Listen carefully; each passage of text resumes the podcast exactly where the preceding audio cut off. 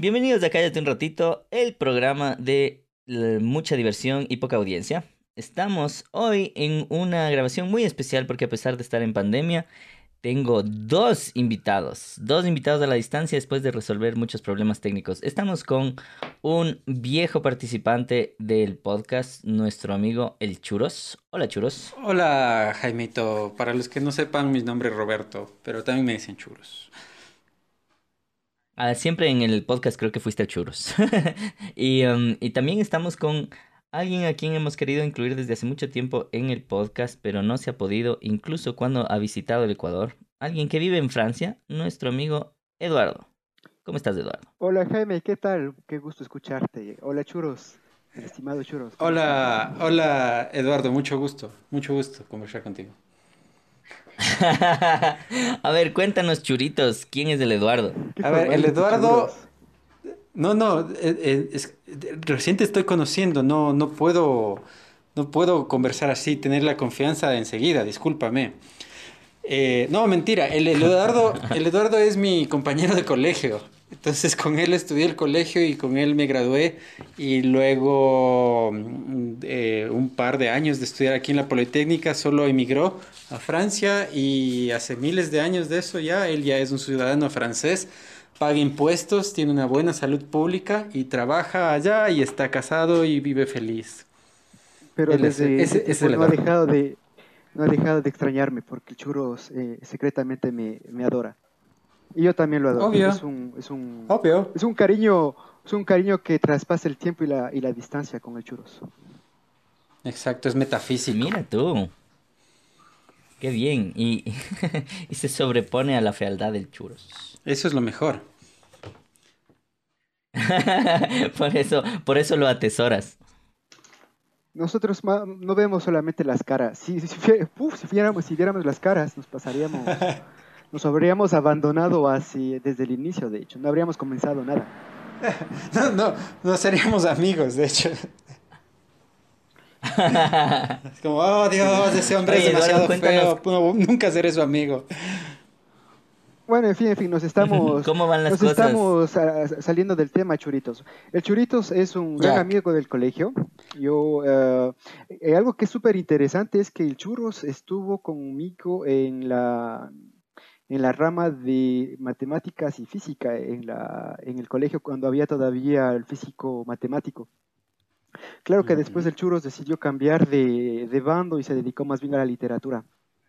Lo gracioso del Churros es que es que ahí donde le ven, el churros era, era bueno en mate. ¿Quién podría decirlo? Sabía, sabía multiplicar el churro, sabía sumar, restar. Medio bueno era. Con, con, calculadora cualquiera, por eso era bueno. Pero ya, ahora yo creo que ya te olvidaste nomás, no churitos. Ya lo tuyo no es. Obvio, ya, no. No, no. O sea, yo era bueno, me encantaban las matemáticas, me encantaba la física, me gustaba la trigonometría y me gustaba la geometría analítica, me acuerdo. Me gustaba ese mundo pero al mismo tiempo yo leía bastante, sobre todo literatura, por eso que me llevaba con el, con el profesor del colegio eh, de literatura. Y nada, al, acabarse el, el, colegio fue como que no quise continuar con la, con la rama matemática y más bien me lancé a lo que había estado haciendo de una u otra manera, que era la literatura. Entonces, sí, yo me dediqué a la literatura y Eduardito más bien se se especializó en sus artes matemáticas, ya estudió matemática pura y, en Francia y por eso vive allá.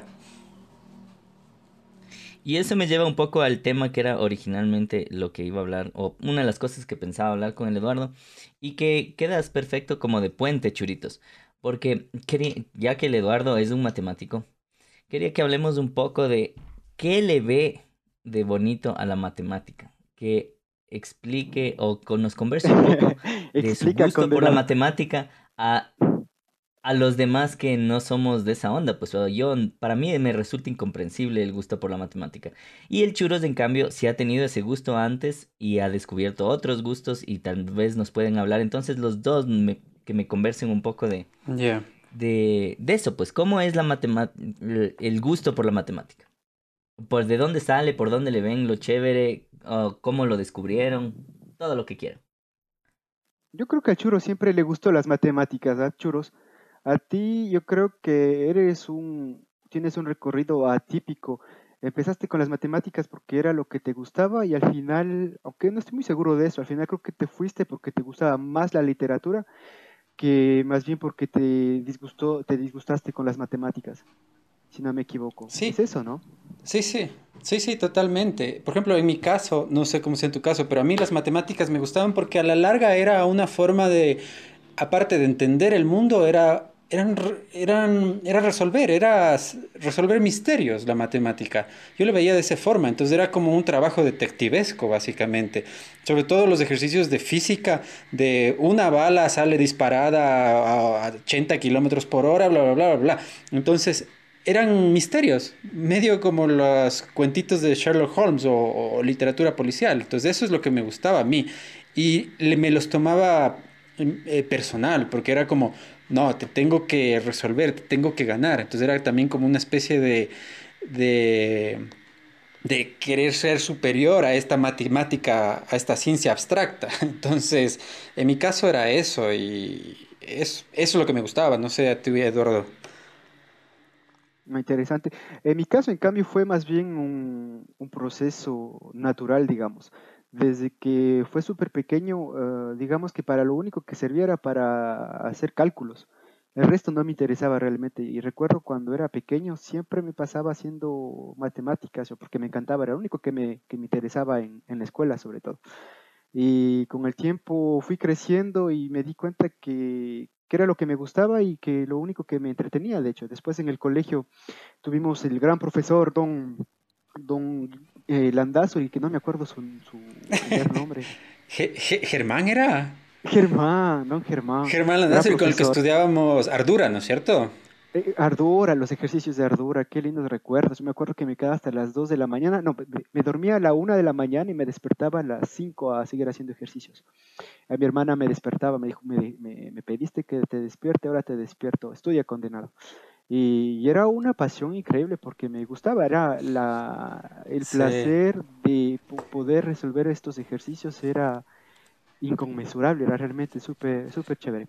A ver, a ver, a ver, a ver. Sí, eso entonces de que, de que te acostabas tarde y te despertabas tempranísimo y básicamente perdías sueño, ¿era por gusto? Eh, por gusto y porque si no, don Germancito Landazuri te, te trataba como, como perro.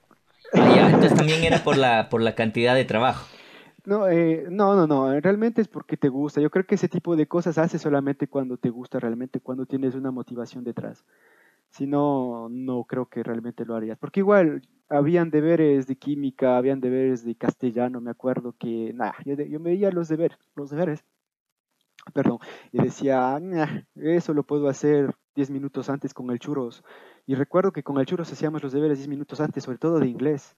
Y nos pasábamos escribiendo canciones de, de Ricky Martin. y la profesora nunca, nos, cachó. Y solo traducíamos las canciones de Ricky Martin al inglés y ese era el deber. Y teníamos 20. 20 sí, es que no, no los profesores no se pueden poner a leer todo. Entonces, obviamente, era como que solo revisaban, veían 20. Y de hecho yo hasta ahora conservo un extracto, pero eso es, en cambio, eso yo hacía en, en los trabajos de, de matemáticas mismo. Eh, que por ejemplo te, te, obligaban a, obligaban entre comillas, ¿no? Era un requerimiento como antes del trabajo tenías que poner como colegio San Luis Gonzaga, nombre, o sea, tenías que ponerlo, aunque sea en el cuaderno, tenías que poner como el tema, especificar el tipo de ejercicios, cuántos son, pero como eso no revisaba, yo solía poner pendejadas, ponía estupideces, o sea, ponía como tema, era Fuego de Noche, Nieve de Día, que es una canción de Ricky Martin, me acuerdo. y, como no me revisaba, era intérprete... ¿Perdón? Una vez pusiste, una vez pusiste en eh, un examen de química, había uno... Ah, ya, espérate, ya, voy a contar eso, ya voy a contar eso. Pero bueno, la cosa es que en este de matemáticas puse, empecé a poner un montón de tonteras y como no me, no me revisaba completamente, eh, yo solo me explayaba mi imaginación creativa poniendo como tema, eh, como les digo, lo de Ricky Martin. Y un día se dio cuenta y me mandó a traer representante. Y claro, fue, mi mamá. Y, y, eso era algo común en mí, porque en el colegio, me acuerdo que había, justo lo que decía Eduardo, había una prueba de química. Entonces había la típica pregunta que decía, ponga el nombre de los siguientes reactivos. Entonces, obviamente tú tenías que leer, ¿no? Entonces era como H2O, entonces es como, ¿cómo era? Dióxido de hidrógeno, ¿es? Eh, los nombres de ese tipo. Entonces yo les empecé a poner, me pidió que les ponga nombres, entonces yo les puse nombres. Era Pepe, Luis, Ana, María. Es que era irresistible y, yo sabía, y yo sabía los nombres de esos compuestos, pero como era irresistible no, no lanzarse por ese lado. Y claro, me revisó la profesora representante el siguiente día. Entonces, sí, yo, yo me, pasaba a mí full la, eso, la, profe Cabrera, me acuerdo, la tía de nuestro querido Daniel Montenegro. Sí, sí, me acuerdo de sí, eso. Sí, Si no, eh, para respondiendo a la pregunta también de, del Jaime, eh, estimado Jaimito, sabes que lamentablemente en mi corta experiencia en matemáticas eh, como profesor y, viendo también todos los profesores, perdón, los alumnos de mi, de mi esposa que, que es este, profesora de física, Em, la mayor parte de personas que no les gustan las matemáticas o que, o que, creen que las matemáticas son monstruosas es porque han tenido en su carrera, en su carrera escolar eh, un mal profesor. Y eso es fatal. Cuando llega un mal profesor, te, te pinta las cosas de negro. Y normalmente lo que pasa con los malos profesores es que hacen heritar, tú heritas de un mal profesor los, el mal gusto que tiene por lo que está enseñando. Y ese es el, ese es el peor error que puede haber en, las matemáticas, tener un mal profesor que no sepa transmitir el amor por esta linda, esta linda ciencia. Este es el problema, eh, creo yo. Sí, totalmente. Sí, y, y justamente también va del lado de, no sé, o sea, no tengo una propuesta, ¿no? Pero justamente si tienes un profesor que es malo, también el método de, castigo no me parece a mí lo más acertado. No tengo una propuesta de qué se debería hacer cuando a alguien no le gusta la matemática o no le gusta hacer los trabajos o no presenta eh, sus deberes a tiempo. No sé qué se debería hacer, pero siento que de la forma en la que te censuran o como censuraban a nosotros en el colegio no era la correcta y eso hacía que la gente más bien eh, salga despavorita creyendo que las matemáticas son feas, cuando en realidad eran muy bonitas, junto con la física y la trigonometría. A mí me gustaba un montón. Entonces yo creo que va de la mano, o sea, es mal, mala docencia, gente que no quiere dar clases y también como mal aplicado el castigo. Entonces, no sé si debe decirse así incluso, pero yo creo que también va por ahí con lo que dice Eduardo. No, no, yo creo que... Ahí voy a dar yo mi opinión de persona no matemática, si les parece. Que es... Eh, eh, están en todo, absolutamente en todo lo correcto de que un buen o mal profesor es una gran influencia determinante en que a uno le guste o no las matemáticas. Y, por ejemplo, en el colegio yo obviamente tuve terribles profesores, desde mi punto de vista, malos profesores de, bueno, de matemática en general. Ahora que lo pienso, no eran tan malos, la verdad. Pero sí afecta el tener un profesor mediocre en que te guste o no, en que le tengas miedo o no, sobre todo al tema. Y eso yo creo que sí lo viví en, e, el colegio. Pero eh, también yo creo que es un poco, puede ser un poco más profundo la cosa eh, para la gente que no tenemos una aptitud natural o una inclinación natural para, la, para las matemáticas por lo siguiente alguna vez hemos hablado con el, con el Juan Pablo, con Landazuri, con el, con el Guavas, nuestro amigo, y con otra gente, en que, por ejemplo, ellos, el, el Guavas es profesor de, de, literatura y de lenguaje, y él dice que él ve grandes carencias en el aprendizaje del lenguaje en las personas. Y que, claro, se trata de corregir en el colegio, en la universidad, en cursos, en lo que sea, y él ve que dos semanas después de que hizo, entre comillas, la corrección, ya vuelven a los errores. Él tiene la teoría de que ya para el colegio ya está dañada la gente, ya, ya está dañado el aprendizaje del lenguaje y ya es muy difícil corregir porque no tienen las bases sólidas. Que eso tiene que ocurrir en la casa y en la escuela, incluso ya en, finales de la escuela ya es un poco tarde. Y yo creo que algo similar pasa con las matemáticas, que la forma en la que te la enseñan en los primerísimos años no es la correcta, no te permite realmente visualizarle y, eh, los problemas y quererle y cogerle el gusto, digamos. Porque desde eh, las primeras enseñanzas ya son de un, con un método súper anticuado, súper mecánico, casi de cero razonamiento, sino que 2 más 2 es 4 porque es y punto. Entonces no te dan esta onda como por ejemplo tienen los métodos Pestalozzi y Montessori en que por ejemplo te hacen entender las operaciones matemáticas con figuras, con cubitos, con juguetes, ¿me entiendes? Y entonces del rato que armas los juguetes entiendes y puedes ver de otra forma la matemática. Y yo creo que eso realmente es un gran acierto y que obviamente no está presente en casi ninguna escuela ni colegio. Entonces, para los que no tenemos esa aptitud, no la logramos desarrollar bien y porque desde chiquito te la enseñan mal, me parece a mí. Y así como las personas que de grandes no pueden leer un email, no entienden qué tiene un email y te hablan básicamente como habla Trump, que ya están, no hay cómo arreglarlos porque nunca aprendieron bien a dominar el lenguaje. Lo mismo yo creo que pasa con las matemáticas. Estás completamente en toda la razón.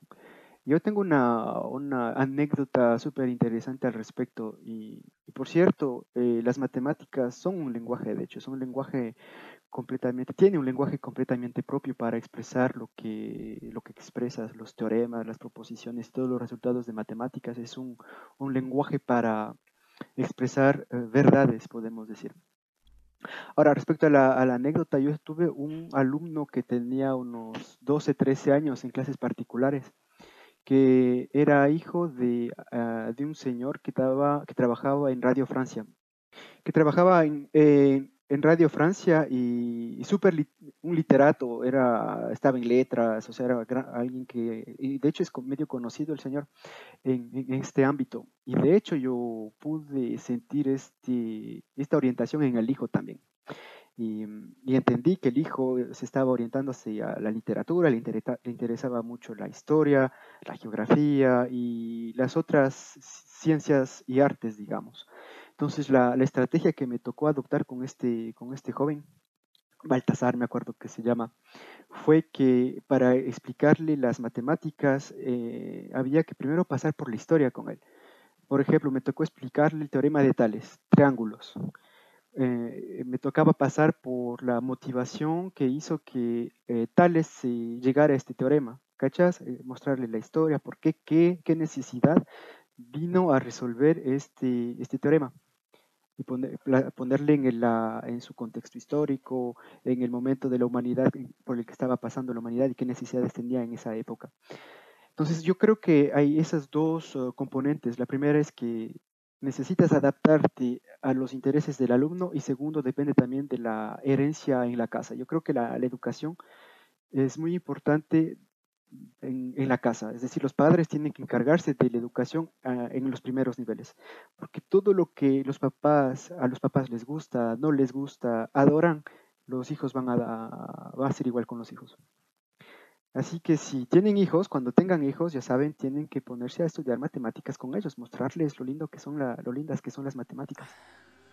Oye, Eduardo, pero ah, tus papás no creo que estudiaban matemáticas contigo, ¿sí? Ah, no, a ver, yo tengo un, recorrido un poco atípico. Mis papás, mis papás, em, a ver, mi papá ni siquiera terminó la escuela y mi mamá ni siquiera terminó el colegio. En cambio, yo soy el resultado de, de, mis hermanos, podríamos decir. Porque mi hermano, él estudió ingeniería en, en la Poli, mis otros dos hermanos son ingenieros también y, al final vine yo. De hecho, soy el cuarto hijo de cuatro, de cuatro que salieron científicos y que les encantaba las matemáticas, entonces fue como la consecuencia lógica de mis hermanos, de hecho. Y, la, mm, y mis hermanos, en cambio, fueron, llegaron a donde llegaron porque fue mis papás que les dijeron, ¿saben qué? Tienen que, tienen que estudiar, tienen que, ir, tienen que ir a la universidad, si quieren superarse en la vida, deben tener unas buenas bases eh, en, educación. Y los que se pasaron haciendo matemáticas conmigo fueron más bien mis hermanos. Mi hermano mayor me pasaba explicando, por ejemplo, sus circuitos integrados. Me acuerdo cuando tenía siete años, por ejemplo. Me agarraba, me decía, mira, resolvamos este ejercicio. Y después me hacía resolver otro ejercicio, lo cual podría hacerlo. En esa época me acuerdo que resolvía los ejercicios, pero no entendía ni palote. Y lo hacía. Mi hermana, en cambio, ella se pasaba haciendo mis ejercicios en el colegio porque le gustaba, verás a veces pasaba hasta la una de la mañana ah. conmigo tratando de hacer un ejercicio. Y ese gusto. Claro, entonces tienes, tienes ese gusto. o sea, sí hay, sí hay la influencia en la casa. Necesitas un caldo de cultivo para que salga lo que tenga que salir. Yo no sabía eso de tus hermanos porque la verdad hasta ahora yo siempre creí que era yo la persona que te inculcó ese gusto, que te ayudó a esforzarte, que te explicó todo lo que sabes. Pero es bueno saber que también depende de tus hermanos. Eso está muy bien. Me siento menos presionado en ese tú eres caso. un buen matemático, pero tampoco tan bueno, no hay que exagerar. No, no, yo pensé que yo era esa persona y me, me gusta, me gusta saber que tienes eh, apoyo hablando, en tu casa, hablando en serio, hablando en serio, tú en cambio eras, eras el referente literario en, en, el colegio. Me acuerdo cuando leía tus textos me quedaba, wow, este churros parece que sí sabe escribir. Y ya mira cuando, cuando estábamos en el colegio, claro, me acuerdo de eso. Eh, claro, sí, sí, me acuerdo que yo, yo, yo, yo escribía además, o sea, Claro, es que yo sí leía y escribía en el colegio, pero también tenía este gusto por las matemáticas. De hecho, ¿sabes qué? Yo a las matemáticas en general, ¿no? A esa ciencia exacta, le veía como, como un reto, como les digo, como un misterio a resolver, porque yo me acuerdo que cuando empecé quinto curso, no entendía nada, nada de geometría analítica. Entonces me pasaba estudiando, estudiando, estudiando, convencido de que esto no me iba a vencer, hasta que un momento sí sentí que me iba a vencer y no podía resolver un ejercicio, no podía resolver un ejercicio, entonces dije, ya, estoy harto, me voy a dormir. Me fue a dormir y soñé que me iba al cine contigo, Eduardo. Me sentaba a ver una película y en la pantalla se proyectaba en la pantalla se proyectaba el ejercicio de matemáticas y se proyectaba la solución. Entonces, rato me desperté y me desperté así desesperado, busqué dónde estaba el ejercicio y lo resolví gracias a lo que vi en el sueño. Y a partir de ese momento como que se me abrió el entendimiento para la geometría analítica. En realidad es del otro lado cómo funcionó las cosas, de hecho. Fui yo tu inspiración, churros. Eh, claro, claro, claro, por llevarme al cine. Así se, hace el, así se hace el misterioso. Espero que no me hayas cogido la manita nomás. Eh, no prometo nada.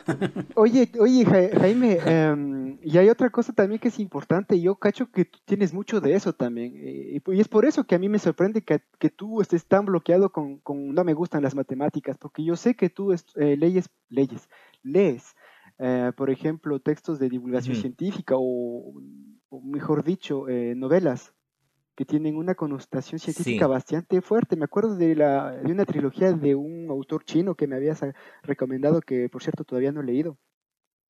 Habla de teoría física cuántica, de, de, cosas que son súper heavy. Sí, a ver, tratemos de explicar esto eh, viendo mi, mi biografía.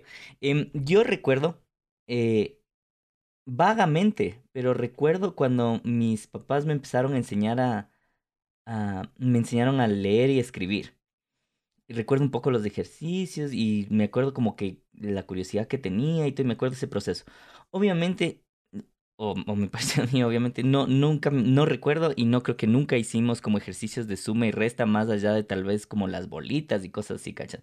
Entonces no creo que haya tenido como una eh, educación temprana con estas bases de la matemática que digo. De o sea, lo que dices porque tus papás no, se, una persona... no, hicieron eso contigo, eso es lo que dices. O sea, no hubo en la casa alguien que te que se haga cargo de tu educación matemática. Eso es, una es, es, parte, digamos, que yo igual y nunca recibí en ningún lado un tipo de educación matemática como la que te digo que me parece que es interesante, como los pestalosis y así, más allá de la tradicional, que yo creo que eso es muy importante para gente que no tenemos esta aptitud. Ahora, yo creo que es una cosa, también tiene un componente genético, ¿no? Entonces, mis padres son más de la onda verbal y que de la onda matemática científica, ¿ya? Entonces, tenemos en cuenta eso. Pero de ahí yo soy, siempre he sido como muy curioso. Entonces siempre me ha gustado aprender. Yo cacho que en, algo de en los resquicios de mi mente yo también he tenido esto de ah, casi como un deber, como debo saber. Eh, lo, lo, correcto, una persona debe aprender y debe conocer. También había una cosa como de, de deber más allá de, de unas de la sola curiosidad que también he tenido. responsabilidad. Y, después entonces cuando, cuando crecí, eh, ya empecé a cachar, y, y, las matemáticas no es que soy, no es que soy malo. Eh, no, solo no me gusta y hay una resistencia. Y entonces, por ejemplo, en el San Gabriel que estuve yo, que es un colegio parecido al que estuvieron ustedes, había mucha exigencia también en matemática y era, y yo, y era difícil y todo, pero pasé siempre, nunca me quedé a supletorios, ¿me entiendes? Y, y entendía, y si es que algún rato sacaba un 13 y tenía que compensar sacando 19 el siguiente, pegaba el 19 porque lo hacía. Pero de ahí, igual con la ciencia siempre me ha pasado lo mismo, que de la ciencia lo que me atrae son los conceptos y las ideas y las ah, historias incluso. Pero yo no necesito saber las fórmulas, no necesito saber los números, no necesito saber los detalles. Pero me interesan los conceptos. Entonces, por ejemplo, desde chiquito yo caché, igual desde principios del colegio, incluso en la escuela, me, me interesaba la física, porque era como concepto, era como, a ver, ¿de qué están hechas las cosas? cómo interactúan, qué es esto de los átomos, qué es, qué es esto de la inercia, todas esas cosas, pero entonces leía unos libritos que tenía por ahí mi papá de física de colegio y me leía como los resumencitos del principio, así como Baldor tenía sus pequeñas historias al principio de cada capítulo. Esas cosas me encantaban, ¿me entiendes? Entonces yo lo que quería era como entender el concepto, gracias. Entonces yo... Ah, eh, lo, que, lo que te veo, Jaime, es que... Mi curiosidad... Perdón, perdón, sigue, sí. Ajá. Que mi curiosidad, por ejemplo, era entender ya qué es la densidad y qué es algo más denso y menos denso. Pero calcular densidades en un, en, en un objeto, de un líquido eh, eh, o calcular densidades de cualquier cosa, no me interesa en lo más mínimo. Pero me interesa saber el concepto, Un buen ejemplo es el eso me acuerdo o al menos estuvo súper denso al inicio. Claro. y me acuerdo, decir, Jaime, a vos, por lo visto, te, te interesa conocer cómo la gente resuelve las cosas en lugar de conocer el lenguaje para resolver las cosas, ¿cachas? Me da la impresión. Sí, tal vez sí.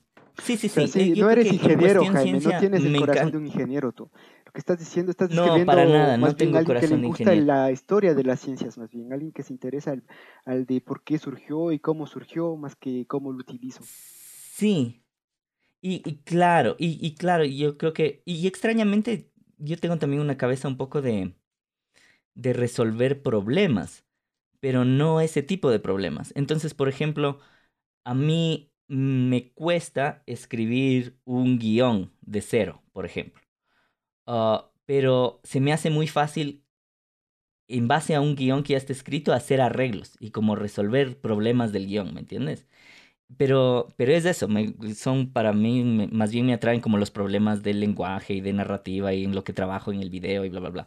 Entonces, eso, resumiendo, como que sí, nunca me interesó hacer las operaciones, pero me interesó saber como, ah, por ejemplo, qué sé yo, Ptolomeo, cómo descubrió que la Tierra era redonda, es con este método, era como, ah, chévere, pero yo ponerme a hacer ese cálculo y hacer lo que hizo Ptolomeo, no, gracias. Oye, oye, Jaime, eso me hizo, me hizo, me hiciste acuerdo de algo súper interesante ahí. Eh, mira, yo cuando estaba empezando a dar clases acá en la universidad, cuando estaba eh, haciendo mi doctorado al inicio, tienes que hacer clases a los que están haciendo la licencia acá, o sea, es el primer y segundo año de, de, la universidad acá y son los que acaban el colegio, el año después del colegio. Y me dijeron, mi profe me dijo, vas a hacer las clases de ejercicios de lógica.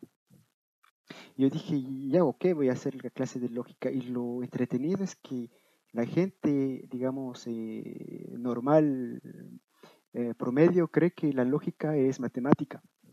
Y lo que acabas de dar es un súper buen ejemplo de que la lógica no es matemática, de hecho, porque lo que acabas de decir que buscas que el guion que tú estás haciendo tenga sentido, que las cosas sean coherentes, eso significa que estabas buscando que tu guion sea lógico. Y si te das cuenta, la lógica es algo que se debería, más bien dicho, se debería pedir lógica en todo lo que haces. Eh, y de hecho, la parte, la parte, digamos, de cuando hablas de, tu, de un discurso, la parte logos, digamos, de la, de la retórica es súper importante. Porque tiene que ser lógico. Si, vas, si sales con un discurso político, no importa qué persona sale con un discurso que no es lógico, chao nomás, no le vas a creer ni, ni, de, ni de broma. Y eso es algo que es súper interesante. Yo creo que eh, la lógica, la lógica está relacionada con el lenguaje también, me parece. Ah, disculpa, no con las habilidades del lenguaje, de, de, estructurar las cosas en la cabeza. Por eso es que también a la gente en general le cuesta tanto detectar falacias, ¿no? Y detectar argumentos exactamente, sin bases en la vida diaria y detectar incluso las famosas fake news, porque hay estas carencias en lenguaje y en lógica, me parece. Y una cosa más que quería contarles como mala experiencia de matemáticas es que yo, así una, como mi primer choque feo, feo con las matemáticas fue en segundo curso que yo volví aquí y es cuando entré al San Gabriel. Y entré atrasado. Entonces estaba como un trimestre atrasado y había un montón de cosas que no, no entendía. Y además, creo que había más énfasis en el San Gabriel que lo que había habido en mi otro colegio en el que estuve en Costa Rica antes de eso. Y yo, entonces, una profesora buena onda de matemáticas que nos daba se ofreció a darme clases extra. Em, entonces nos quedamos después de clases en la biblioteca del colegio y como que me explicaba las cosas para yo ponerme al día. Y ahí, por ejemplo, recuerdo esto de los números positivos y negativos. Y, y en multiplicación y así. y el clásico, menos por menos da más. Entonces yo, por ejemplo, estaba haciendo un ejercicio y decía, y, y la man medio me, me, daba resolviendo, decía, no, es, es este resultado. Y yo le decía, ¿por qué? Y decía, porque es menos por menos da más. Y él decía, ¿pero por qué? decía, porque así es. Y, y, y entonces, y más, y más por menos, ¿qué es? Es menos, pues. ¿Y por qué? Porque así es. Y nunca me explicó, cachas, el concepto. Entonces yo nunca visualicé la huevada, pero me memoricé las reglas. Y así es como sobreviví todo el colegio en cuestión matemáticas. Oye, Jaime, ¿y ahora sabes por qué o Aprendía cuáles eran las reglas y las, y las reproducía. Ahora ya lo sé un poco con esta visualización en la reglita de los números positivos y negativos y todo. Pero ese es como el mayor ejemplo de que alguien que tiene medio problemas o que incluso si es que tiene curiosidad, porque yo tenía la curiosidad de saber por qué, cómo funciona esta huevada, no, no te explican y te dicen no, porque es así y punto, resuelve. Entonces uno de ahí ya se, se condiciona en el colegio a simplemente ver cómo funciona el juego y ganarle al juego. Entonces no voy a entender nada de matemáticas, pero voy a hacer los ejercicios, doy la prueba, saco la nota, salgo a vacaciones y delete, me olvido de todo porque odio esa pendejada. Qué triste. y el siguiente y el siguiente año aprendo cuáles son los trucos para, para pasar y resolver las huevadas y gracias. ¿Me entiendes? Entonces igual como cosas de álgebra y demás, yo me memorizaba y cachaba las reglas y, sabía cómo se tenían que resolver las cosas y gracias, final de año, delete y chao. Y nunca me interesaba saber ni, ni, ni cuál era la razón detrás de las cosas, ni para qué servía, ni nada era, porque yo sabía esta mierda nunca voy a usar. Qué bonito. No, pero es súper bonito lo que, lo que cuenta, es súper bonito ese, ese espíritu de querer entender por qué. Sabes que justo hace poco estaba leyendo un libro que hace, que retrasa la oye, oye, oye, oye, oye, oye, oye, perdón, perdón, perdón. Y tu pregunta de por qué menos por menos. No te olvides de esa historia de tu, de tu ¿Ah? libro. Creo que me tengo que despedir porque mi familia no me esperó para comer. Esa es mi familia.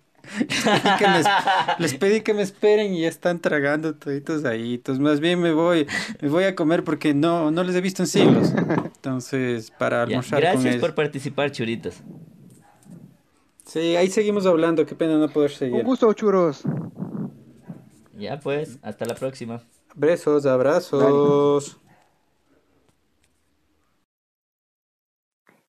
Claro, mira, eh, te decía que estaba, estaba leyendo hace poco eh, un pequeño libro que, explicaba la, evolución de los de las matemáticas en general y en particular al inicio sobre la historia de los, de los números. Eh, Súper entretenido de ver que este tipo de conceptos con el cual estuviste, tuviste un poco de problema en segundo curso eh, movió las mentes más brillantes de la antigüedad. Eh, si te das cuenta, el cero, por ejemplo, es un concepto que es recontra loco. ¿Cómo le costó a la humanidad asignarle un número a la nada? ¿Cachas? Y a partir de eso, decir que una vez que tienes los números, que tienes el cero, o más bien fue al revés, una vez que tienes los números negativos, porque primero definieron los números negativos, simple, simplemente es una deuda, puede decir. El señor Jaime me debe 10 euros, entonces Jaime tiene una cuenta de menos 10, número negativo, ¿cachas? Pero cuando él ya paga, simplemente ponía ya no debe nada y nunca se les ocurrió poner, bueno, sí se les ocurrió después, pero durante mucho tiempo no se les ocurría, no se les ocurrió poner cero. El cero, claro. ¿Cachas? Y el cero es de, los indios, ¿no? ¿O dónde? ¿Perdón? ¿Los indios descubren el cero? ¿En la India? Eh, Brahma Gupta se llama el que le dio la primera definición. ¿Ves? Y no solamente la primera definición, sino también, sino también dio las operaciones que se puede hacer con el cero. No estoy tan mal. y claro, sin cero no, se pueden hacer. Hay un montón de cosas que no se pueden hacer. Y cosas que no se pueden descubrir, problemas que no se pueden resolver si no tienes el cero. Si no tienes el concepto además del cero. Sí, y es súper bonito eso. Eh, mi recomendación es, si te gustan este tipo de temas y así no te gustan, posiblemente crees que no te gustan y, te, y va a terminar gustándote, es léete la historia de las, de las ciencias, de la ciencia, mejor dicho.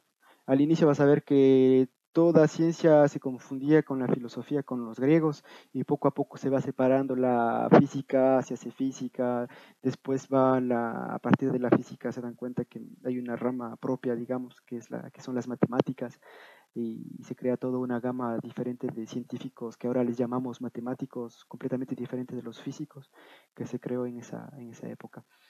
Así que, mira, si te puedo dar un consejo desde mi punto de vista de alguien que le gusta las matemáticas, es lee un poco de historia, em, trata de, ponerte en el contexto histórico de qué resolvieron los matemáticos en la época para que hayan construido los objetos matemáticos que construyeron en la época. Léete eso, te va, yo estoy seguro que te va a encantar. Sí, seguro, sí, por ahí, por ahí sí sería justo mi gusto y de hecho, si es que ya voy, a, ya voy a buscar a ver si es que hay alguno de esos buenos libros de ciencia, historia, pop, como para meterme en el tema. Em, Yo conozco un, par, pero están en francés y no sé si haya la traducción en, español o en inglés.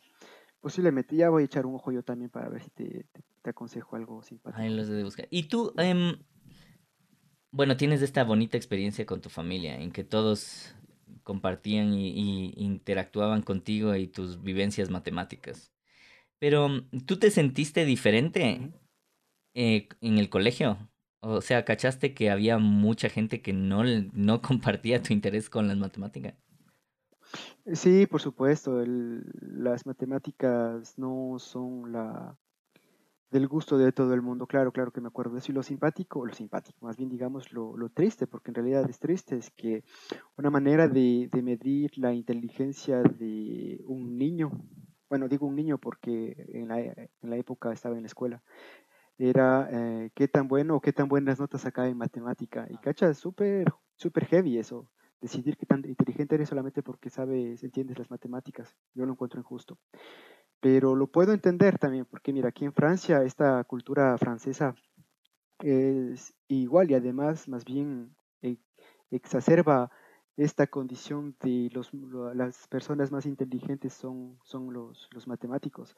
Y, y, acá tienen instituciones que se encargan de enseñarles matemáticas a los, a los jóvenes les, les inculcan matemáticas durante dos años antes de entrar a una escuela de, ingenieros acá, lo que se llaman las clases prepa, las clases preparatorias.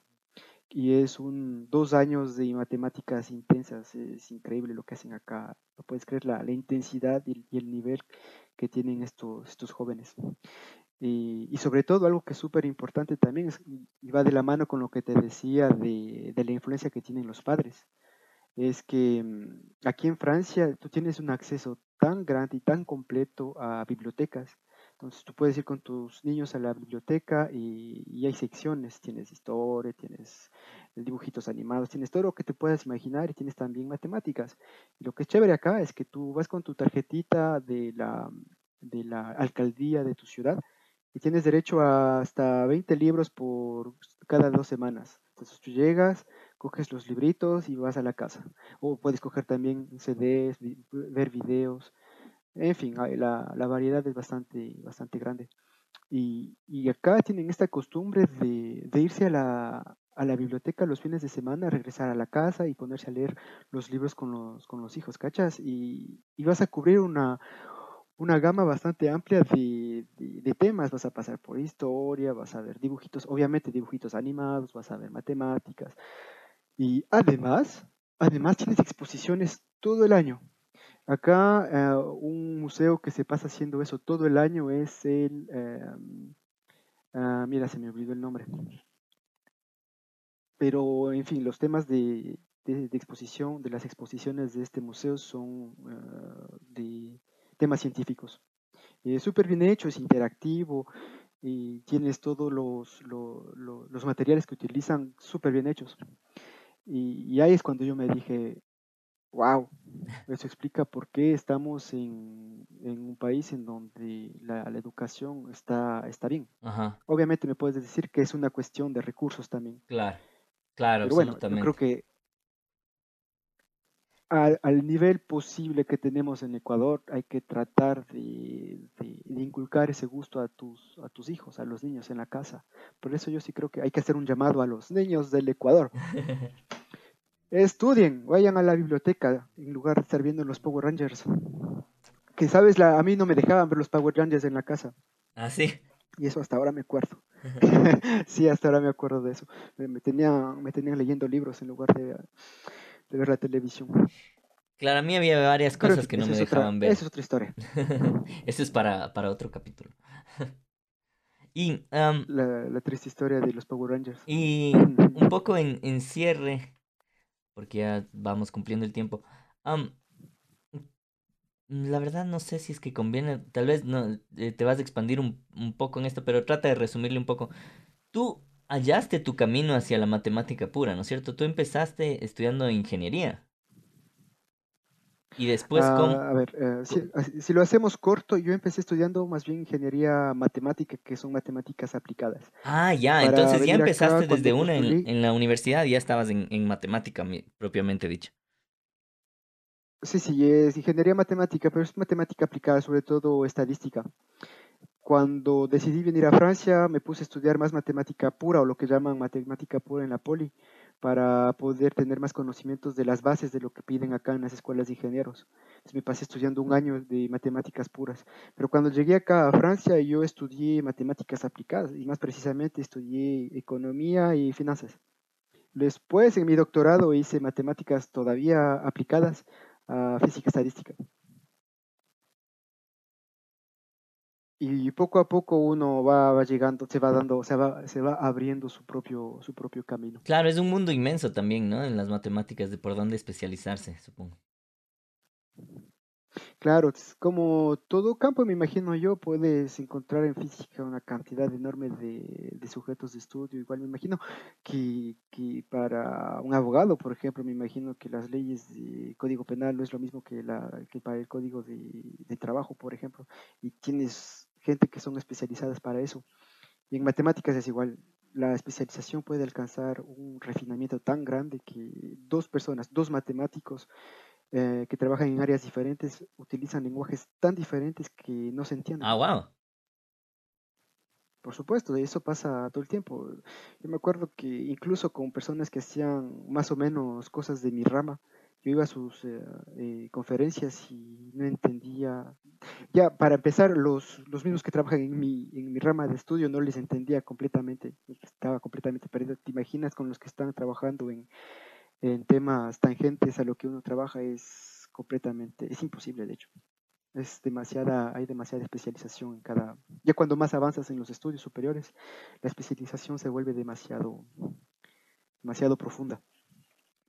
Claro.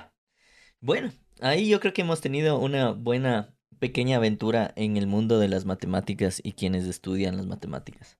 Espero que te haya gustado y, y, qué bueno que al fin logramos hacer podcast. Pues te acuerdas que cuando viniste a Ecuador yo, yo quería grabar, pero vos estabas demasiado a full, pues entonces no hubo cómo colar una grabación. Sí, sí, estaba con, te acuerdas, con mi señora y con la familia de mi señora eh, visitando el Ecuador.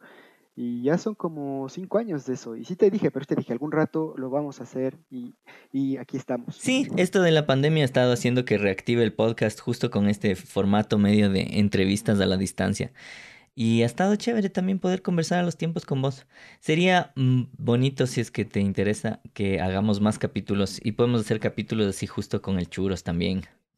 Me avisas si es que te interesa. Encantado. Ah, me encantado. Churros. Con churros o sin churros. como quieras.